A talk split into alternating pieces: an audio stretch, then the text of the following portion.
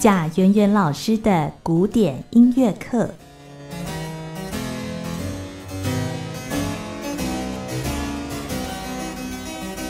好，又来到我们的贾圆圆老师的古典音乐课单元。在我们这个单元当中，为大家邀请的是钢琴家贾圆圆老师，带大家认识古典音乐。老师你好，呃，主持人好，各位听众朋友大家好。对，我们上一次呢讲到的就是在巴洛克时期的音乐哦，大约呢就是从一六零零年到一七五零年之间哦，有一百五十年。那我们也提到，在巴洛克的音乐呢，它的乐曲的结构就是组曲哦。那我们也介绍了三种不同的舞曲的形式啊，像是阿勒曼舞曲，对，阿勒曼舞曲，然后库朗舞曲，然后 Sarabande 舞曲，然后再来就是说，呃，还还会在那个 Sarabande 之后有一个很主要的叫做几个舞曲，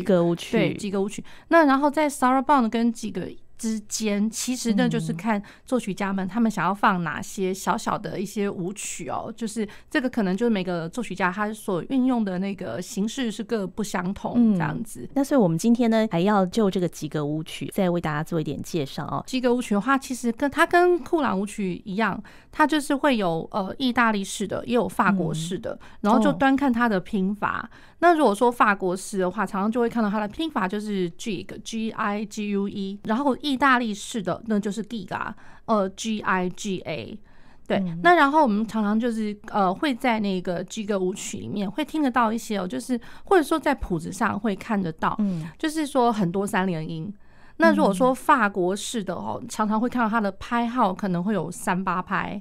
六八拍，嗯，然后或者是甚至到十二八拍都说不定。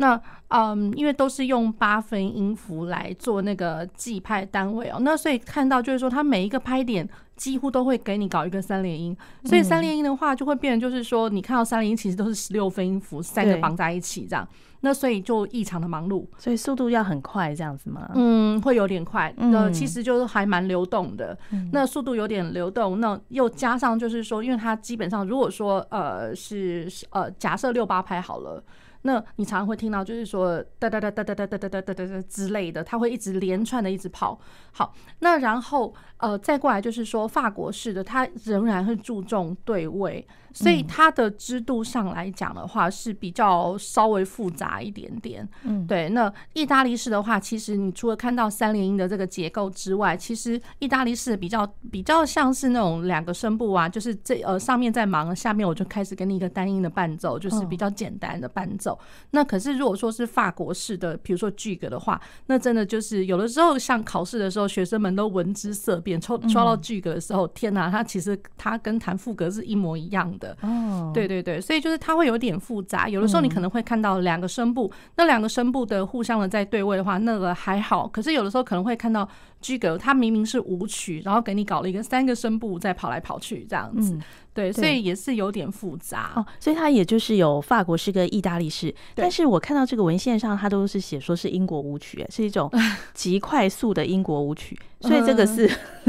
资料有，这个可能我们也可以再去再去查查看这样子，因为我得到的资讯是这个样子。对，那然后呃，基本上的话，因为除了在那个 Sarabande 跟那个 Gigue，我刚刚讲的说这中间其实还有很多很多种各式各样不同的嗯小小的舞曲哦。那然后呃，可能上一次还来不及跟各位听众朋友分享到这样。对，那我们比如说呃，我们最常见的这中间的小曲子啊，其实会看。到，比如说最常见的是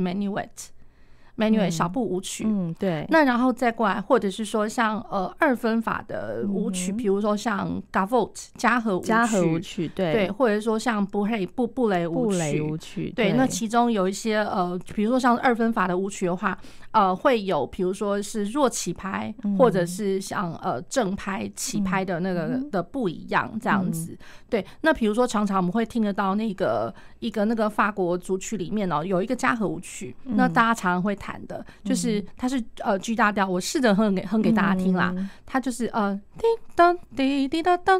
当当。哒哒哒哒滴答哒滴答哒哒滴答哒。那我觉得这个，我常常我就觉得我很想要，每每次我只要有机会，都会想尽办法跟学生们讲这样子。呃，因为嘉禾舞曲它比较不会说很阴沉啊，也不会说是慢的，它基本上是一个比较轻轻盈快。不能说快速，就比较轻盈流动的这种一个二分法的一个舞曲。对，对所以老师刚刚哼的那个是那个巴哈的法国组曲的第五号。对，第五号里面的那个嘉禾舞曲哦，所以不是就是嘉禾舞曲，它的风格大概是长这样子。那只是说，像刚刚那个的话，就是如果各位听众朋友有兴趣的话，我们可以去找一找乐谱。嗯，那基本上它是弱起拍，弱起拍。对，所以就是说它的正拍来讲的话，呃，我再唱一次哦。如果说我一开始就是正拍的话，那就会变成是当当滴滴答当当当滴答当。好，那如果说这谱面上它是弱起拍，所以应该它的正拍会是在下一个，就是叮当滴滴答答叮当滴答答滴答答滴答答答滴答当。对，那个有什么不一样啊？其实就是我觉得，就是说在弹这种就是呃舞曲，我觉得第一个一定很重要的是要去想到它的拍点的重心。嗯，对。那我三拍子一定有三拍子的重心，因为那就是第一拍最重要。那如果说是两拍子的话，那端看我是弱起拍还是强起拍。那我总不可能因为弱弱拍的话，弱起拍的话，它一定它的拍子是往上扬，它的重心是往上扬，不可能是往下就是坐下去那种感觉。对，所以它。一起一落之间，其实都会有一个就是乐曲的一个动感、律动的感觉。那比如说，像我们总不可能把那个三拍子的假设圆舞曲好了，把它三个拍子都变得是重重重，就是哒哒哒哒哒哒，应该是哒哒哒哒这种感觉。所以它一定会有一个拍点的重心的起伏。那或者说像四拍子的话，那就有可能会是哒哒哒哒哒哒哒哒。会有一个强拍跟次强拍，就第一拍跟第三拍。那如果是六八拍的话，六八拍经常啦，经常大家会处理成就是说三加三，所以基本上六八拍的话，有一点像是简单的来说，它像是简呃简化了的呃六呃二分法的拍子。嗯，对，两大拍，对，所以就是说六八拍的话。One two three four five six, one two three four five six，那种那种感觉就是一样，是第一大拍会比较重，然后第二大拍的话会比较呃稍微轻盈一点点这样。不过有的时候六拍哦，就是不见得会是六八哦，就是六四拍的时候，对，这又有一些不一样。有些呃六拍子它会变成是二加二加二。那所以，如果二加二加二的话，就会变成就是你看到的是，其实他在打三角形，就是三拍子了，变成三拍子。对，所以端看他六拍子是怎么样个分，就是看你要把它分成是二分法呢，还是说三分法。好，那然后因为正好讲到这个，我觉得正好就可以带到，就是像他的那个呃法国组曲啊，对，第五首里面，其实它有一个很特别很特别，除了加和组曲之外，其实它它有六四拍的，叫做 Roure，对。Loure 啊，L O U R E，这是什么舞曲？它是一个比较稍微稍微慢一点点的，就就是我不知道那中文怎么翻啊，卢列吗？还是 Loure 的这个这个舞曲？基本上它是六四拍的，嗯，对，然后它比较慢。那所以六四拍的话，以四分音符为一个记拍的标准。那有时候就会看到它的谱子上面会有一些就是呃附点的节奏型，嗯，对，那所以就很明显这是一一个法国的法国舞曲，有附点，有附点就是属比较偏向法国的，比较偏一点点法国的，就是附点或附附点这样子，而且它会一定会比较慢。会比较慢，对，稍微慢一点点。路蕊，那嗯，它比较呃，也不是说真的很慢，就是和缓啦。这样说比较和缓一点点这样子。那然后就看它的乐谱上面，有的时候可能会看到，哎，这个小节是三分法的。那或者是说，呃，下一个小节就有可能会是呃二分法的，就看他那个附点是放在哪里。如果说我是哒哒哒啊哒哒啊哒，那就很明显就是三分法。对，那然后如果是哒啊哒哒哒啊哒哒。那就很明显就是呃二分法，所以就是我觉得就是在聆听啊，或者说在真正在练习这些乐曲的时候，还真的就是我觉得拍点的那个重心真的很重要。那我知道有些老师们他们在指导学生的时候啊，甚至他就是先不会着重在琴键上面的弹奏，嗯就是哎，就是老师会就是就是请学生们，哎，你先站起来，你会不会跳舞啊？会不会律动？那当然，老师们谁谁会跳的比较好啊？那当然就是说。说看你能够动得起来，然后要是学生们自己可以掌握得到，就是起跟落的那个感觉，嗯，那就对了。哦呀，那所以然后再过来就是说自己亲身去体会之后，然后再过来再带入到就一边弹奏的时候一边去去想象这样子。嗯，那又或者是说又加上，因为现在 YouTube 里面就是有很多就是可以看得到的哦，就是我随便打打 Sarabande 或者是随便打一个呃，比如说呃。奥拉蒙或者什么的，会有那个舞团，就是 either 可能是单人舞或者双人舞，或者是一个小小的小舞团这样子，他们的一个团体的一个舞蹈，然后大家就就从他们的那个舞蹈。然后跟配上他们的音乐，然后就可以看得到说，哦，原来哎，古代的舞蹈是这么个跳法耶，这样，所以可以找得到那个古代的舞舞蹈的，有有有，那个 choreography 那那个照片啊，有有有非常多，是啊，非常多。那呃，当然他们所搭配的那个音乐，不见得都是那个 Bach 的，因为 Bach 的那个呃那个舞曲，其实基本上是给器乐在演奏。你知道它是舞曲，可是它是器乐，对，所以可能听得到的可能会是别人的作品，对，可是就会有很多就是可以。可以找得到这些蛛丝马迹，嗯，去去揣摩得到，就是说这些舞步怎么个跳法，这样，嗯，所以刚好是说那个像巴哈的那个嘉禾舞曲，它是弱起，所以它是先扬起，然后再落下，对对对，先扬起再落下。那跟先落下再扬起，那什么不同？如果说先落下的话，会变成就是，我就常会跟学生笑说，哎，你是小节线转转边了吗？这样子，就是如果说落先落下的话，会变成是先重，当当滴滴答当当滴。就是我会把那个原本该是重拍的唱的非常的轻，哦，都会比较沉重吗？的那那个感觉吗？呃，也不会比较沉重，可是是整个就是我们会在于笑说整个整个颠倒，哦，整个颠倒那种感觉。那如果先弱起的感觉是比较有律动感这样子，呃，比较先跳起来，噔噔滴滴答噔叮咚，所以而且那首曲子来讲的话，其实很明显的有一个有一个区别哦。如果说就是照乐谱上面的，对，乐谱上面的它是弱起拍，所以它的重拍下去啊。它的弱拍是五级，哎，不对，不是，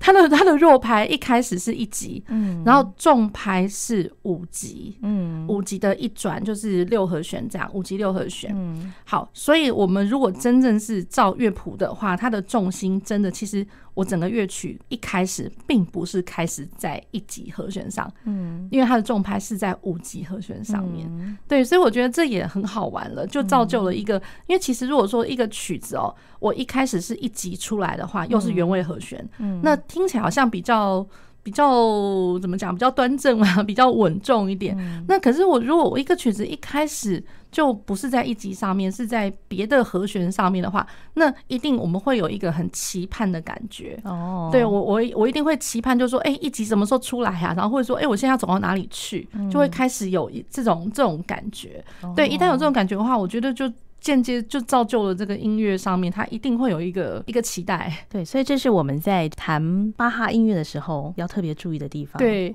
然后还有一些，因为我觉得这些小曲子哦，都各有各的特色，真的蛮好玩的。有时候还会看到那个 Polonaise，波罗奈斯舞曲。对，就是我们所面我们现在知的知之所谓的那个波兰舞曲。波兰舞曲，对，就当然就是呃波兰的 style 这样子。对，所以就是在。里面，他真的是这非常了不起，因为其实，嗯，他的作品里面就是各式各样各国的风味都 通通都有。嗯，对，那当然就更不用讲说其他作曲家一样是在写这些巴洛克的舞曲的时候，对，那像。波兰舞曲的话，就是更好玩。就是呃，如果大家很仔细去查一下的话，它其实它都因为呃，它一定是三拍子，嗯，一定三拍子。那我们大家只知道呃，比如说像肖邦的波兰舞曲，那肖邦波兰舞曲的话，常常会听得到当哒哒哒哒哒哒当哒哒。哒哦，对，那个那个节奏，对，这个节奏型。那其实大家都忽略了，就是说除了哒哒哒哒哒哒哒之外，它就是除了这个哒哒哒这个节奏动机。它还有另外一个，就是连续走动的八分音符哦，哒哒哒哒哒哒，嗯，对，连续走动的八分音符。所以这个我觉得波兰舞曲就是在那个巴洛克时代来来讲的话，可能你要说一直听得到哒哒哒哒哒哒哒这个是比较可能比较少啦，嗯，对。可是连续走动的八分音符是有的，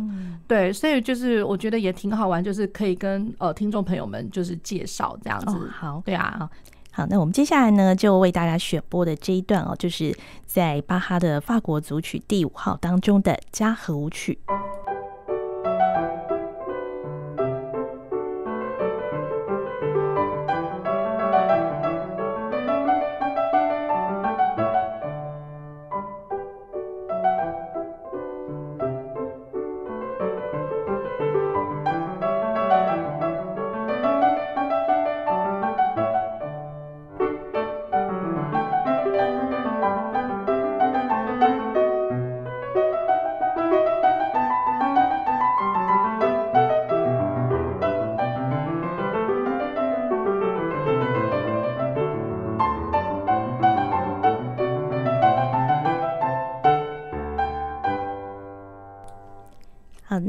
刚才听到的就是在呃巴哈的法国组曲第五号当中的家和舞曲哦。那其实，在巴洛克时期的作曲家啊，除了巴哈之外哦，当然还有很多作曲家。那我们接下来介绍的就是来自德国的韩德尔。韩德尔其实他的生成年代其实跟巴哈是非常非常相近，因为两位啊，就是呃韩德尔跟巴哈，他们都是一六八五年出生，都是同辈嘛，对，都同辈、嗯、同时期的。哦、那然后巴克的话，他是一七五零年过世的嘛，那、嗯、然后韩德尔久一点点，一七五九年。哦，对，那然后有的时候我记得，呃，好像以前小时候常会看到什么音乐课本啊，都会说什么。嗯哎，韩德尔是音乐之母啊，巴哈是音乐之父啊。嗯、那我就想说，可是现在想起来，真的不知道为什么要这样子的称呼，这样音乐之母。哎，我好像没听过这种称呼，就也蛮蛮好玩的。那然后，比如说常会看到，比如说还有一个一些称号，比如说。呃，那个舒伯特歌曲之王，歌曲之王，对对，然后就觉得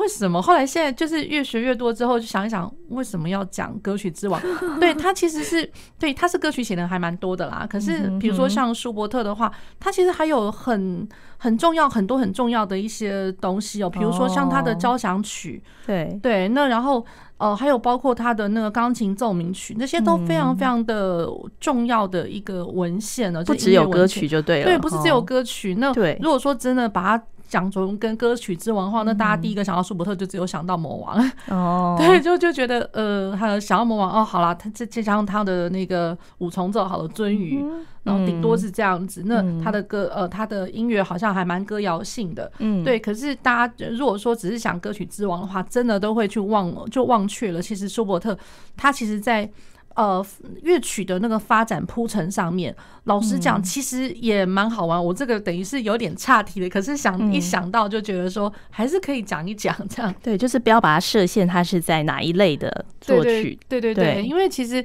像舒伯特，大家讲说他的歌谣性哦，就表示就是说他的。呃，乐曲旋律动机其实都还蛮平易近人、简单近人。那基本上他的旋律不会太长，嗯，对。那有的时候可能他的动机也是短短小小的这样子。可是呢，就是他歌曲当然就是那那就还真的就是短短小小。可是。他也蛮厉害的，就是一方面这个可能说是优点，也可能说是缺点。嗯，对，因为就是因为他习惯来讲的话，他的动机发展啊，因为他都是小小的东西，零零碎碎的，可是他又要去撑很久，而且他的酒还真的不是普通的酒。如果说大家有办法，就是呃去练到呃练习到他的那个呃 Piano Sonata，尤其是晚期的作品，嗯又或者是说听到他的那个比较后面一点的那个呃交响曲啊，其实真的都会觉得。天哪，怎么长成这个样子？而且它的铺陈，呃，我觉得它的铺陈倒不是旋律式的铺陈了，它其实就借着一次又一次不停的转调。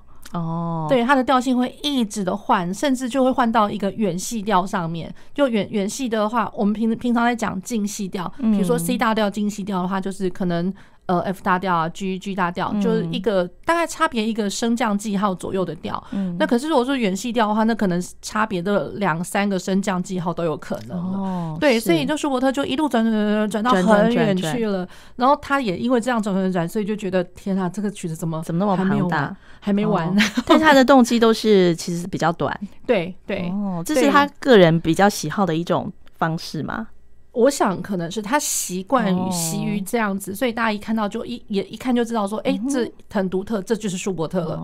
对，这是舒伯特。所以一方面来讲的话，就是是他的特点。不过也一方面，如果说论乐曲铺陈来讲的话，有可能一像是一点点的小小的缺失，嗯、可是嗯，也不会伤到，就是说舒伯特他仍然是一个非常伟大的一个作曲家，这样子。嗯、对，好，我们之后有机会再介绍他的作。对啊，对啊。对那然后讲讲回来，比如说像呃所谓的音乐之母韩音乐之母韩德尔，那我就想说，我真的很想要把它证明一下，因为我会觉得。那就把他叫韩德尔就好了，因为基本上他是男生啊。嗯、对，那嗯，那我觉得他的重要性来讲的话，当然他仍然是非常重要的作曲家，嗯、只是说可能大家比较习惯上来讲的话，可能还是巴克比较他的钢琴啊，嗯、或者说不管他的呃合唱作品啊，或者说他的呃器乐作品还是比较多那么一些啦，这样子。对，对，好，那讲到那个韩德尔哦，比如说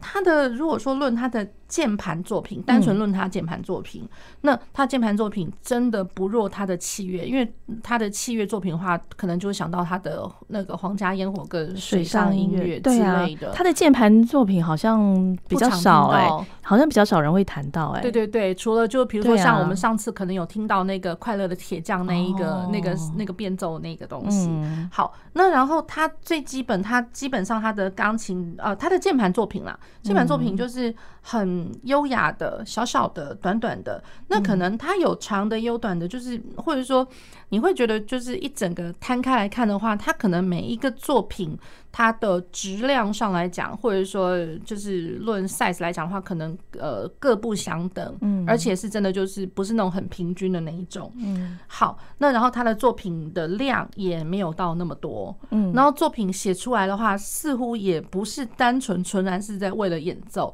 比较常像是就是为了像在教学练习曲吗，练习教学之类的，对。对，那然后再来就是说，他的键盘作品里面有一些，就是论主题上来讲，有些是他自己原创的啦。嗯、那可是还会看到，还更有一些，我觉得可能也是那个时候，呃，可能作曲家们也会做这种事情啦。嗯，就是说，哎，他把他自己的呃，就是沿用他自己以前做呃，放在哪一个作品里面的一个小段落，嗯，那然后他就拿这个东西，然后再来呃，就是放在键盘的呃作品里面再来发展一下这样子。嗯、那或者说，他也沿用了。别人就是互相一点点小借用啦，嗯，那借用别人的东西，然后来发展做成自己的东西。好，那我们接下来呢，再请贾圆圆老师为大家介绍一首音乐。呃，我想要先放一个，就是他的他的另外一个一个键盘作品哦，就是我们之前有提到，比如说巴洛克时期里面有呃帕萨卡亚舞曲。对，我先放一个，就是韩德尔的帕萨卡亚舞曲。帕萨卡亚我们要翻译过来叫？帕萨卡克利亚，就是一种舞曲，一个舞曲的一个形式，而且它其实就是一个、嗯、呃比较长一点点铺陈的一个主题，然后它就会一一直呃一连串的不停的一直，我像我们现在有一句话叫做对循环，就是不断电的，它就一直一直持续的，然后持续的，可是上面的。呃，可能搭配的一些声部来讲，它可能就会呃发现说，哎、欸，怎么好像这这次嗯第一个变奏嗯很好，第二个变奏，那可是变奏变跟变奏之间，其实它不会呃画那个双小节线给分隔这样子。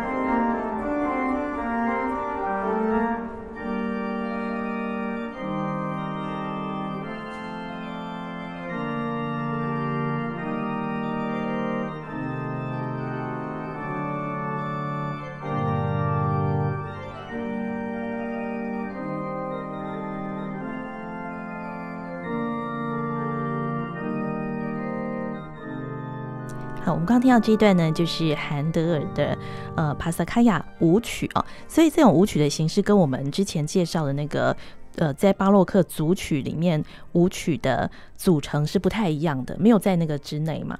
呃，或许也会有一些作曲家会运用到，不过似乎呃比较少见了，比较少见。对，哦，顶多有的时候可能还会听到，可能会比如说像呃弗拉纳舞曲啊，或是 Rigaudon 舞曲之类的。嗯对，帕萨卡亚或许有，可是键盘的似乎比较少哦。对，所以这样讲起来，在巴洛克时期的舞曲的。种类其实非常多，非常非常多，而且就是呃，除了呃键盘去用运用之外，因为其实这舞呃组曲形式，因为老实说，比如说像弦乐的也，他们也都会去演奏这些作品。对，可能弦乐的他们那些舞曲的组成，可能各又各不相同，这样。嗯对，我们刚刚听的是管风琴的，对，因为我想说，呃，我们前面几次可能我都带了比较大件大键琴的，那我们就换换口味，因为其实键盘乐器真的不是只有呃大呃键。琴乐器而已嘛，因为还有管风琴这样子。对，好，那我们接下来再回到韩德尔的键盘音乐的作品哦，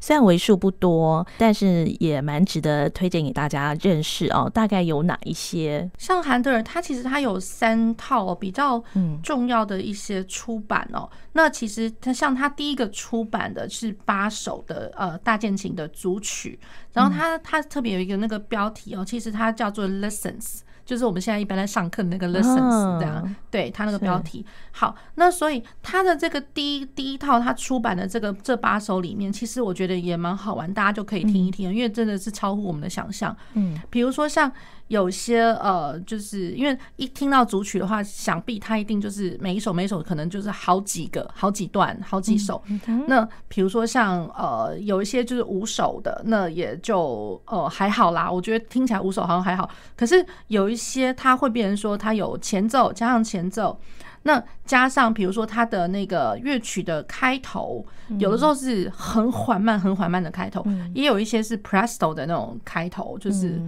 慢的跟快的，好，那然后再过来，呃，像当时我们呃比较去少去想到，就是说，哎，原来变奏曲也可以放在里面，嗯，对，变奏曲它有一些变奏曲，那个主呃呃大键琴主曲里面，它最后一个是放变奏曲，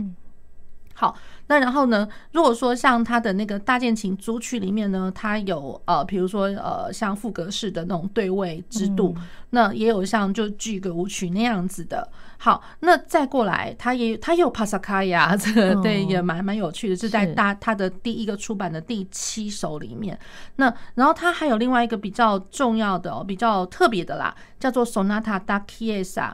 那 da Chiesa 也。呃，它这个编排就是说，它的段落上来讲就是慢快慢快，嗯，对，所以就是它的这个第一个出版的这八首里面，这八组里面已经有这些东西跑出来了，对。那然后那它第二个比较重要的出版哦，它呃第二个它出版了有九套的那个呃那个大键琴的组曲，嗯，好，那然后这个我觉得比第一第一次出版那个更夸张一点哦，比如说像他的第八首。它有七段的，就是七个 movement 了，这样子，它有七段，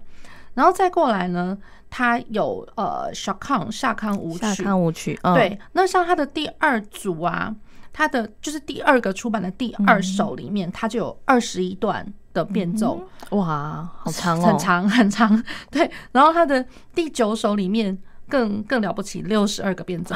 六十二个，天哪！对，我也是想说，哇，救命啊！但这个篇幅是多长啊？嗯，有一点，有一一定是有长度的啦。对，对，那然后呢？那可是这个就是有另外一个，我觉得可以跟大家介绍的，就待会我可能会跟大家提到的一个播放的一个录音哦，嗯，就是他的那个第呃，就第二个出版集的他的第一首。然后第一首，它中间有一段就是 air，air 就是我们所谓的，比如说歌谣体、歌谣式的。那然后它的 air，它就是加上了变奏曲。嗯，那这这一段的这个呃主题呢，后面就是由布拉姆斯他看到，他就觉得哎，我还蛮喜欢，那他就拿了这个主题，然后他就去编呃，他就去呃创作了另外一首叫做他的韩德尔主题变奏曲。嗯、对，汉德尔主题变奏曲。然后呃，布拉姆斯他写作的时候，等于说一个主题加上二十五个变奏，哦、然后最后那个变奏还是那个副格来着。哦、对，也是很了不起，就是知度还蛮庞大的。对，就待会可以跟呃各位听众朋友就是分享一下。所以他是用了那个韩德尔的 Air。对对对，再去写一个变奏。对对对，哦，好，这样子。那然后像韩德尔，呃，第他第三套他的那个出版品哦，就是嗯，它一样是呃大键琴的东西，可是就比较不再是那种组曲类的。嗯、那它就是比如说有一些小小的单曲，有一些 capriccios，或者是说像幻想曲，嗯、然后甚至还有它的那个名词是哦奏鸣曲，还有小奏鸣曲之类的，sonatina 跟 sonata。那 chaconne 赋格，然后还有一些就是一些小曲子，然后包括还有另外一个出版的，有一个标题叫做 Forest Music，就森林的音乐，也是在这个第三套的出版品里面这样子。对，所以我想说，接下来我就是跟各位呃听众朋友们，就是来播放那个呃 Brahms 的那个韩德尔主题变奏曲。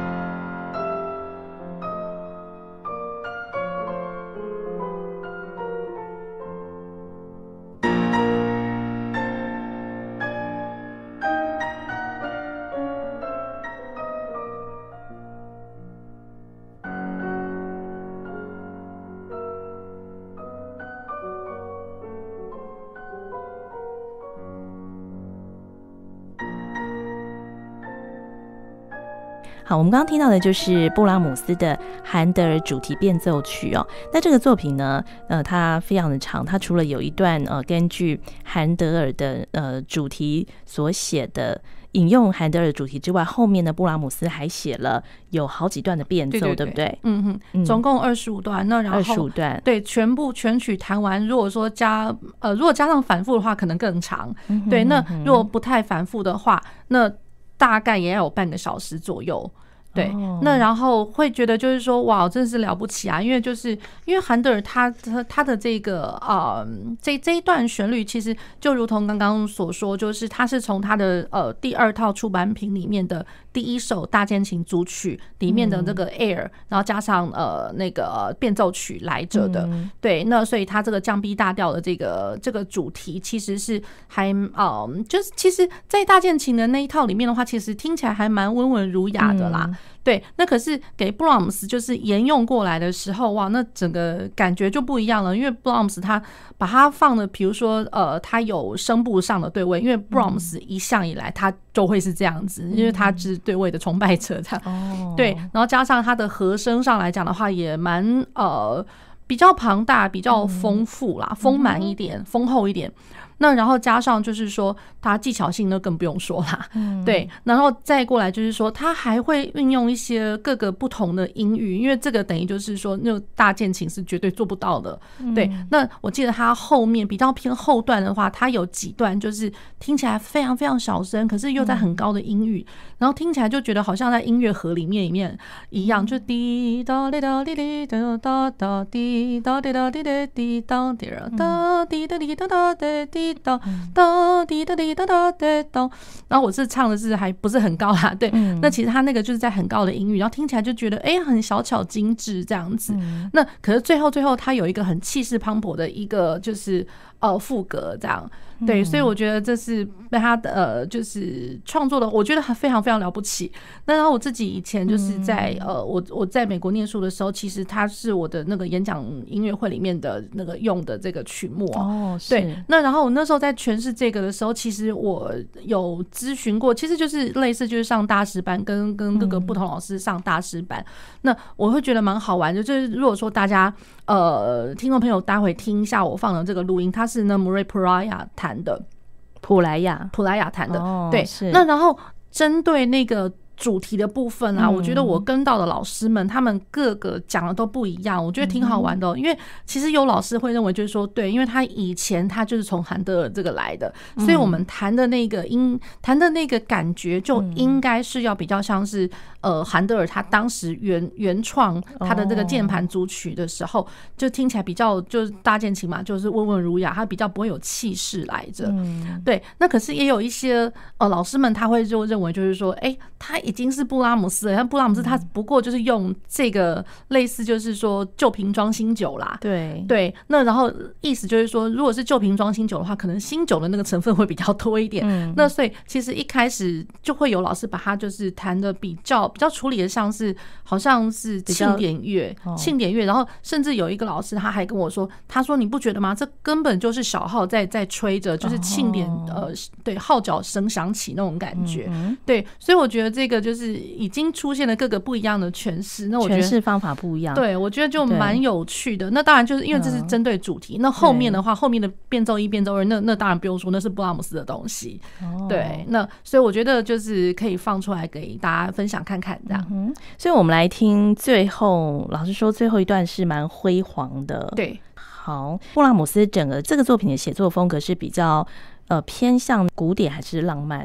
感觉上他的呃创作语汇来讲，其实还蛮比较古典哎，比较古典。那而且因为毕竟变奏曲嘛，它再怎么样，它的题材会多多少少受到它的那个呃 size 会有一点点限制，因为我不可能每一个变奏去铺陈到太太久太长这样子。对，可是如果是说论。整套哦，如果是整个整整套的变奏曲来说的话，那我觉得那又还蛮浪漫乐派以后的那种感觉，因为其实比如说。呃，像以前古典乐派第一个它的变奏曲，除了我刚刚讲说那个什么六十二段变奏，那太夸张了一点之外，对那个韩德尔的，那我觉得古典的变奏曲再怎么样，应该也不会到那么长那么多。那 Brahms 的这个就开始，我觉得从浪漫乐派以后，可能作曲家们都竞相写，然后就是比较多比较长的 variations。嗯，然后加上我如果这么长的话，我在弹奏我就不可能一个一个单个去去处理它，我一定会是一组一群一群的，所以我整个。呃，就是说这么多段的话，那我应该会把它分成，比如说第一首到第几是呃上半部，或者说前面三分之一之类的。然后我可能是用呃速度上，或者说我用调性的编排上面，或者说他的创作手法，比如说他的制度，可能哎前面几个看起来比较像这样子，然后突然来了个第假设啦，假设突然呃到第四或第五的时候，可能会觉得说，哎，怎么这个好像不太一样？所以他是不是一个呃他自己是一个单独自成一格，然后再从这一段以后，哎，是不是又开始因为速度上或是调性上还蛮相关的？那他就呃开始又成了一群。那然后大概到整个曲子，我觉得可是变奏曲，我觉得蛮好玩的，就是说应该我看到大部分的都会大概大落在三分之二的那个地方。Either 它有可能你会看到，哎，这个好像是乐曲里面最最核心的哦。然后那最核心，可是不见得说那个核心就一定会是很庞大，或者说很怎么样。有的时候会觉得，哎，怎么那么静，好安静，对，很静谧的。然后或者甚至来一个小调，可是就过了那个三分之二，过了那个点之后，就自此之后的每一个，就基本上就有点像是一口气大火快炒这样一路这样冲下去了。是对，所以我觉得蛮好玩的。好，那我们最后呢，就来听布拉姆斯的这个。韩德尔主题变奏最后的这一段哦，就是副格。好，那我们今天非常谢谢呃贾元老师，嗯。